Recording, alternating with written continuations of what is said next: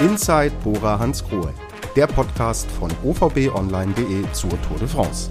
Drei Wochen gibt es bei Inside Bora Hansgrohe exklusive Einblicke in die Tour, den Radsport und hinter die Kulissen des Radsportteams aus Raubling. Wollt auch ihr Teil des Podcasts sein? Schickt eure Fragen per Mail an tobias.ruf.ovbmedia.de oder tobias.ruf.ovb24.de. Und jetzt viel Spaß mit der neuen Folge. Die neunte Etappe der Tour de France 2023 liegt hinter uns. 182 Kilometer ging es von Saint-Léonard de Noblat in die Region Puy-de-Dôme im französischen Zentralmassiv. Dazwischen zwei Bergwerkungen der vierten und eine der dritten Kategorie und schließlich das entscheidende Finale über 13 Kilometer auf den legendären Puy-de-Dôme. Der Vulkangipfel war bereits zum 14. Mal Etappenort. Einer der berühmten Sieger, Fausto Coppi im Jahr 52. Gewinner der heutigen Etappe, Michael Woods, der in ähm, einer spannenden Aufholjagd Matteo Jürgensen auf den letzten ähm, paar hundert Metern den Etappensieg weggeschnappt hat. Kurze Zeit später ein spannender Schlagabtausch ums gelbe Trikot zwischen Winnegard und Pogacar, wobei Winnegard weiter in Gelb bleibt. Mein Name ist Rosi Gantner und ich begrüße heute Teammanager Ralf Denk äh, vom Team Bora Hansgrohe zu unserem Podcast Inside Bora Hansgrohe.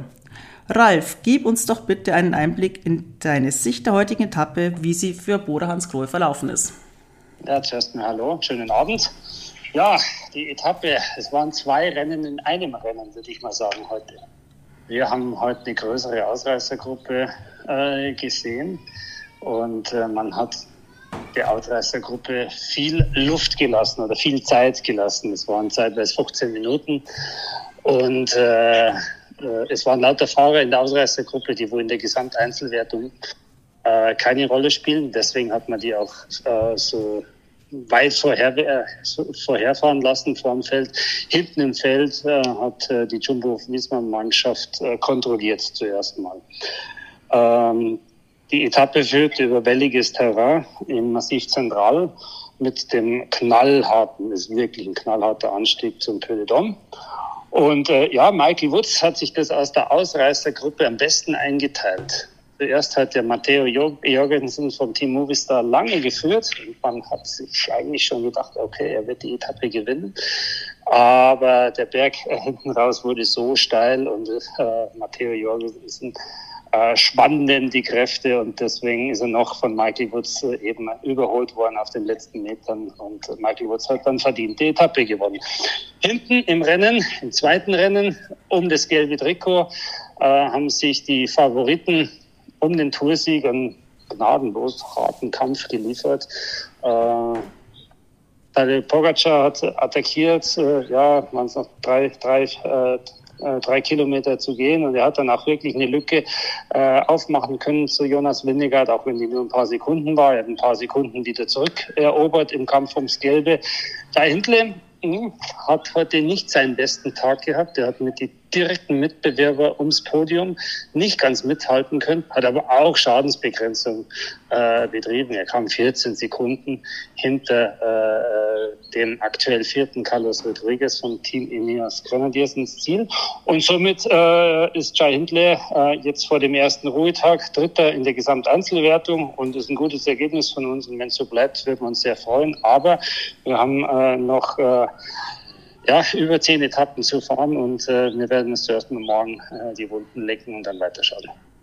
Aber aus eurer Sicht ähm, zumindest äh, bis zum Puy ähm, alles gelungen. Ziel war ja, äh, Jai Hindley sicher dorthin zu bringen, äh, mit der Favoritengruppe in den Berg reinzustarten und ähm, weiter ums gelbe Trikot beziehungsweise ums Podium mitzufahren. Also von dem her ähm, alles gelungen, bis auf eben die letzten paar Meter, als er reißen lassen musste.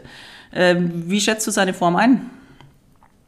Ja, also der Mannschaft äh, muss man Kompliment machen. Er hat halt nichts falsch gemacht. Äh, Chai wurde super positioniert. Äh, als es da äh, durch, zuerst mal durch Clermont-Ferrand ging, äh, waren ja viele, äh, viele Kurven und äh, Fahrbahnverengungen, so da hat man ihn aus den Gröbsten rausgehalten, da war kein Sturzrisiko. Und schlussendlich, äh, der Berg war knüppelhart, super steil und äh, der eine ist ein halbes Prozent besser wie der andere. Es war, äh, es war die neunte Etappe und äh, ich glaube, dass der schon äh, äh, nach wie vor äh, in sehr, sehr guter Form ist. Und äh, vielleicht hat er heute nicht seinen besten Tag gehabt, aber wir bleiben da jetzt mal positiv. Und wie gesagt, morgen ist erstmal Ruhetag und dann schauen wir weiter. Einen guten Tag hatte Emanuel Buchmann. Ähm, er hat Shah Hindley ähm, souverän in den Berg geführt und ist dann ja vergleichsweise locker mit hochgerollt und hat auch nicht allzu viel Zeit verloren. Oder wie ist deine Einschätzung des Ganzen? Ja, locker, locker hochrollen kommen wir da nicht auf den Berg. Der ist schon richtig schwer und ich glaube, da fährt jeder Hobbyfahrer zickzack hoch. Aber Emanuel hat einen guten Job gemacht. Er hat zuerst Jai Hindley unterstützt, äh, ist dann äh, selbst nur in den Top 15 äh, äh, der, der Klassementfahrer hochgekommen, ist jetzt äh, auch, äh, glaube ich, 12. oder 13. in der Gesamteinzelwertung. Das geht in Ordnung. Emanuel hat eine gute Form. Emanuel kommt auch gut zurecht mit der äh, Rolle des Edelhelfers und wir sind super froh, dass Emanuel bei uns in der Mannschaft ist bei der diesjährigen Tour de France. Ähm, eine Besonderheit jetzt auf dieser Etappe waren die letzten fünf Kilometer. Sie waren komplett ohne Zuschauer, da Naturschutzgebiet. Ähm, vermisst man dann die Zuschauermassen ähm, als Rennfahrer doch? Ähm, oder ist es sogar entspannter, weil es kein Risiko gibt, äh, dass einem irgendeiner vors äh, Rad hüpft? Ähm, wie ist das Ganze einzuschätzen? Ja, die Rennfahrer primär fahren schon lieber bei Zuschauern. Und es hat äh, in der Tat ein bisschen komisch ausgeschaut, auch äh, am Fernseher, wenn eben keine Leute da waren. Aber äh, ich glaube, es ist trotzdem eine richtige Entscheidung gewesen von den Organisatoren, den Berg nach 35 Jahren mal wieder einzubauen. Und äh, es ist ja was Besonderes. Es sind nicht die Pyrenäen, es sind nicht die Alpen, es ist nur in Anführungsstrichen das Massiv Zentral, äh, eher eine wellige Gegend und dann gibt es da so einen Berg mit äh, 1000 Meter und äh, eben so steil. Äh, ich finde es richtig, auch wenn jetzt die Zuschauer äh, wegen um Umweltschutzgründen und Naturschutzgründen eben nicht zugelassen sind, aber äh, wir haben ja auch noch äh, über 3000 Kilometer bei der Tour de France, wo man äh, for free, also äh, ohne zu bezahlen, an die Strecke kommen kann. Ich glaube, da kann man schon mal fünf Kilometer äh, verschmerzen. Okay. Weiteres Thema heute, es war wieder extrem heiß. Ähm, hast du schon mit den Fahrern äh, sprechen können? Haben sie es gut überstanden, die Hitze, oder war es ähm, extrem zäh? Da gibt es den einen Rennfahrer, der liebt es, dem ist es nie zu heiß oder der wünscht sich noch mehr Grad. Der andere äh, sehnt sich eher nach Regen. Ähm, das Wichtigste bei solchen Temperaturen, da haben wir gestern auch schon drüber gesprochen, ist eben das Kühlen. Und äh, man hat jetzt da, äh, als es in den Berg reinging, äh, die Helfer noch mal gesehen, die haben noch kaltes Wasser aus dem Begleitauto geholt und haben das auch äh, Jai und Emo noch mal über den Kopf geschüttet. Ja, ähm, nachweislich, wenn die Körperkerntemperatur steigt, lässt die Leistung nach und deswegen kühlen, kühlen, kühlen. Aber auch auf die letzten fünf Kilometer waren ja keine Betreuer mehr äh, am Streckenrand, es waren äh, keine Begleitautos mehr und da hat jeder mit der gleichen Situation zurechtkommen müssen. Aber äh, äh ich glaube, dass es jetzt nicht unmenschlich war und für jeden haben die gleichen Bedingungen geherrscht. Okay, Ralf, lass uns mal zurückblicken auf eine sehr besondere, hochemotionale erste Tourwoche. Ihr hattet einen Etappensieg, Bora Hansgrohe im gelben Trikot. Ähm, lass mir die Woche nochmal Revue passieren. Was waren denn so die Highlights? Äh, was waren die Besonderheiten? Ja, klar war die Besonderheit die Fahrt von Jai Hindley ins gelbe Trikot. Auch wenn wir im Nachgang keinen Hehl draus machen, dass wir das schon noch ein paar Tage länger gehabt hätten, gerne das gelbe Trikot. Aber es ist jetzt, wie es ist. Wir haben es äh, äh am Tourmalet, also einen Tag drauf, äh, wieder hergeben müssen. Wir waren einfach nicht gut genug an dem Tag oder Chai war nicht gut genug. Äh, da müssen wir uns jetzt arrangieren. Aber äh, wenn man jetzt mal zurückblickt, überwiegt schon sehr viel Positives mit Tagessieg, mit einem Tag im gelben Trikot und äh, immer noch äh, auf Platz drei in der Gesamteinzelwertung. Also wenn es so weitergeht äh, oder wenn morgen schon Paris wäre, dann wird man das wahrscheinlich schon unterschreiben, dass wir das nehmen. Das Ziel ähm, für kommende Woche, was habt ihr vor? Was habt ihr euch als Ziel gesetzt? Wir haben jetzt zuerst mal äh, am Dienstag noch äh, äh, eine sehr spannende, meiner Meinung nach, Etappe. Äh, die führt jetzt nicht in, ins Hochgebirge, sondern es ist nochmal so eine klassische Massiv-Zentral-Etappe rund um Clermont-Ferrand. Und äh, meiner Meinung nach eine richtige gute Etappe für Ausreißer, für Rolleure, wie zum Beispiel Nils Polit, wie Marco Haller, wie Bob Dschungels, äh, wie Patrick Konrad. Also wir haben da eigentlich einige Leute in unseren Reihen, die das vielleicht könnten. Und ich erwarte da äh, den Sieg einer, einer größeren äh, oder den Sieger aus einer größeren Ausreißergruppe.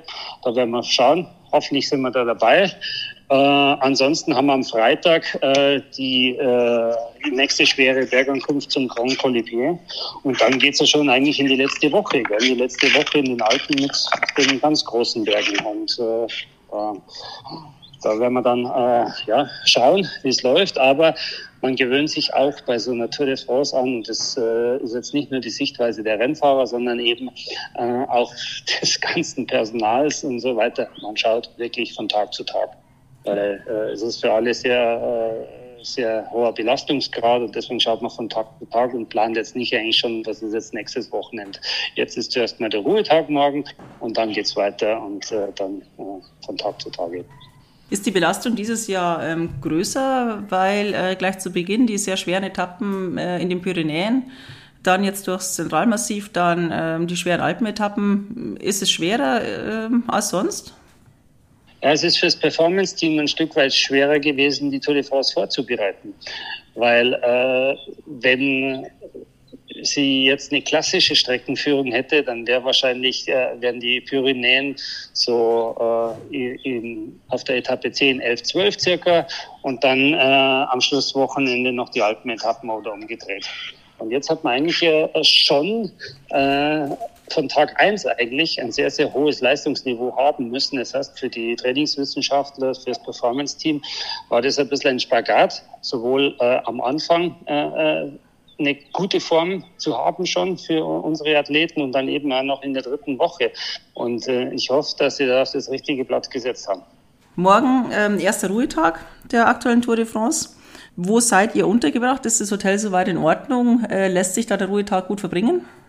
Ja, man wünscht sich ja immer, speziell für die Ruhetage, weil man da äh, äh ja zwei Nächte in einem Hotel verbringt, äh, ein schönes Hotel.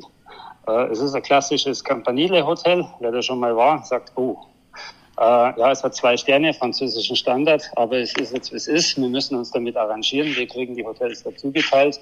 Also das ist jetzt kein Wünsch dir was oder wir können jetzt auch nicht auf eigene Kosten irgendein anderes Hotel äh, buchen. Da müssen wir durch.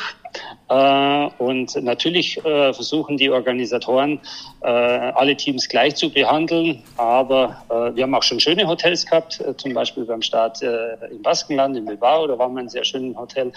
Und jetzt hat es uns heute mal vielleicht mit einem schlechteren erwischt, aber ich glaube, wir werden es alle überleben. Wir sind alle kampferprobt und auch diese Zeit wird vorbeigehen. Okay. Gut. Wie verbringt ihr den Ruhetag morgen? Was ist das klassische Programm? Ja, also man versucht da schon das Stresslevel äh, für die Rennfahrer ein Stück weit rauszunehmen. Deswegen äh, gibt es keinen fixen äh, äh, Tagesablauf, sondern äh, jeder kann so lange schlafen, wie er will. Dann äh, kann jeder frühstücken, wann er will. Und gegen Mittag oder späten Vormittag gibt es dann eben eine kleine Radausfahrt äh, von den Sportlern. Der geht meistens nur 30, 40 Kilometer, äh, wird vielleicht dann irgendwann am Café mal angehalten, einen Kaffee getrunken und dann wieder zurück. Äh, Im Anschluss gibt's dann eben Mittagessen. Äh, am Nachmittag gibt's äh, Massage. Dann kriegen vielleicht die einen oder anderen Rennfahrer noch Besuch von der Familie oder, oder von der Frau. Äh, dann wird wahrscheinlich noch äh, der eine oder andere Rennfahrer ein bisschen auf Social Media rumspielen oder vielleicht sich einen Film anschauen. Äh, Bücher lesen steht jetzt bei den Rennfahrern nicht so hoch im Kurs. Und äh, dann gibt's eh schon Abendessen, früh ins Bett, weil am nächsten Tag geht's wieder los. So ist der Blickwinkel der Rennfahrer. Für das Personal schaut der Tag anders aus. Die müssen eigentlich so alles, was man vielleicht ein Stück weit provisorisch nur äh, in Ordnung gebracht hat, äh, das muss am Ruhetag äh, richtig gemacht werden. Mit provisorisch meine ich zum Beispiel, wir haben ein, äh, ein kaputtes Auto, äh, das hat zum Rennen äh, verbraucht. Da hat es einen Unfall gegeben, das muss morgen hergerichtet werden. Da haben wir schon einen Termin in, der, in einer Fortwerkstatt in Clermont-Ferrand. Äh, die meisten, äh, die wo bei uns äh, im Personal äh, arbeiten, werden äh, sich mal den Koffer durchwaschen lassen, weil man, man hat ja jetzt nicht unendlich Bekleidung dabei, sondern so zwei bis drei Sets, die werden morgen mal gewaschen und wieder getrocknet. Äh, die Fahrräder werden wieder auf, äh, auf Hochglanz äh, hergerichtet, die Autos. Und äh, dann ist auch so ein Ruhetag äh, äh, schneller vorbei, als wie man meint. Und äh, wenn es dann ganz gut läuft fürs Personal, dann nutzen die vielleicht auch noch äh, die Zeit, um eine halbe, dreiviertel Stunde selbst joggen zu gehen, was ich immer sehr begrüße, weil auch das Personal braucht bei so einer dreiwöchigen Grand Tour ein Stück weit äh, ausgleichen. Das geht doch am besten mit Sport. Okay, aber aufs äh, Radsteigen sind nicht zusammen mit den Profis. Nee, äh, wir haben äh, keine Räder fürs Personal dabei, weil sonst bräuchte man noch einen, einen 18 Tonner Truck dabei. Das geht nicht. Okay, also Laufschuhe müssen reichen.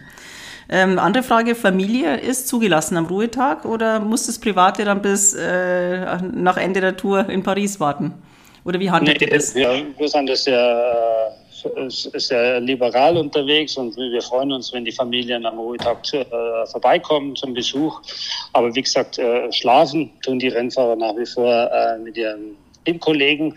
Aber so am Nachmittag mal auf dem Blausch mit den Kindern auf dem Café oder so, das äh, ist immer äh, auch eine, eine schöne Abwechslung für die Rennfahrer.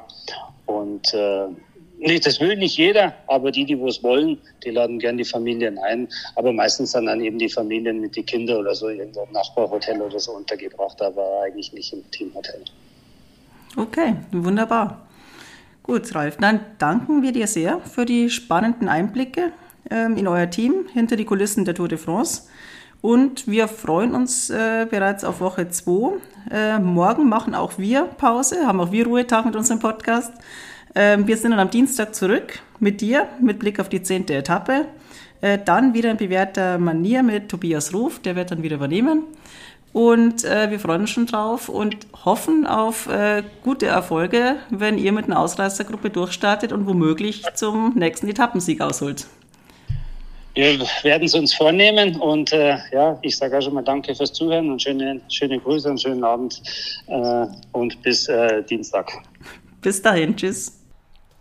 Das war die heutige Ausgabe von Inside Bora Hans Grohe. Danke fürs Zuhören. Wir freuen uns über Feedback und Fragen an tobias.ruf.ovbmedia.de oder tobias.ruf.ovb24.de.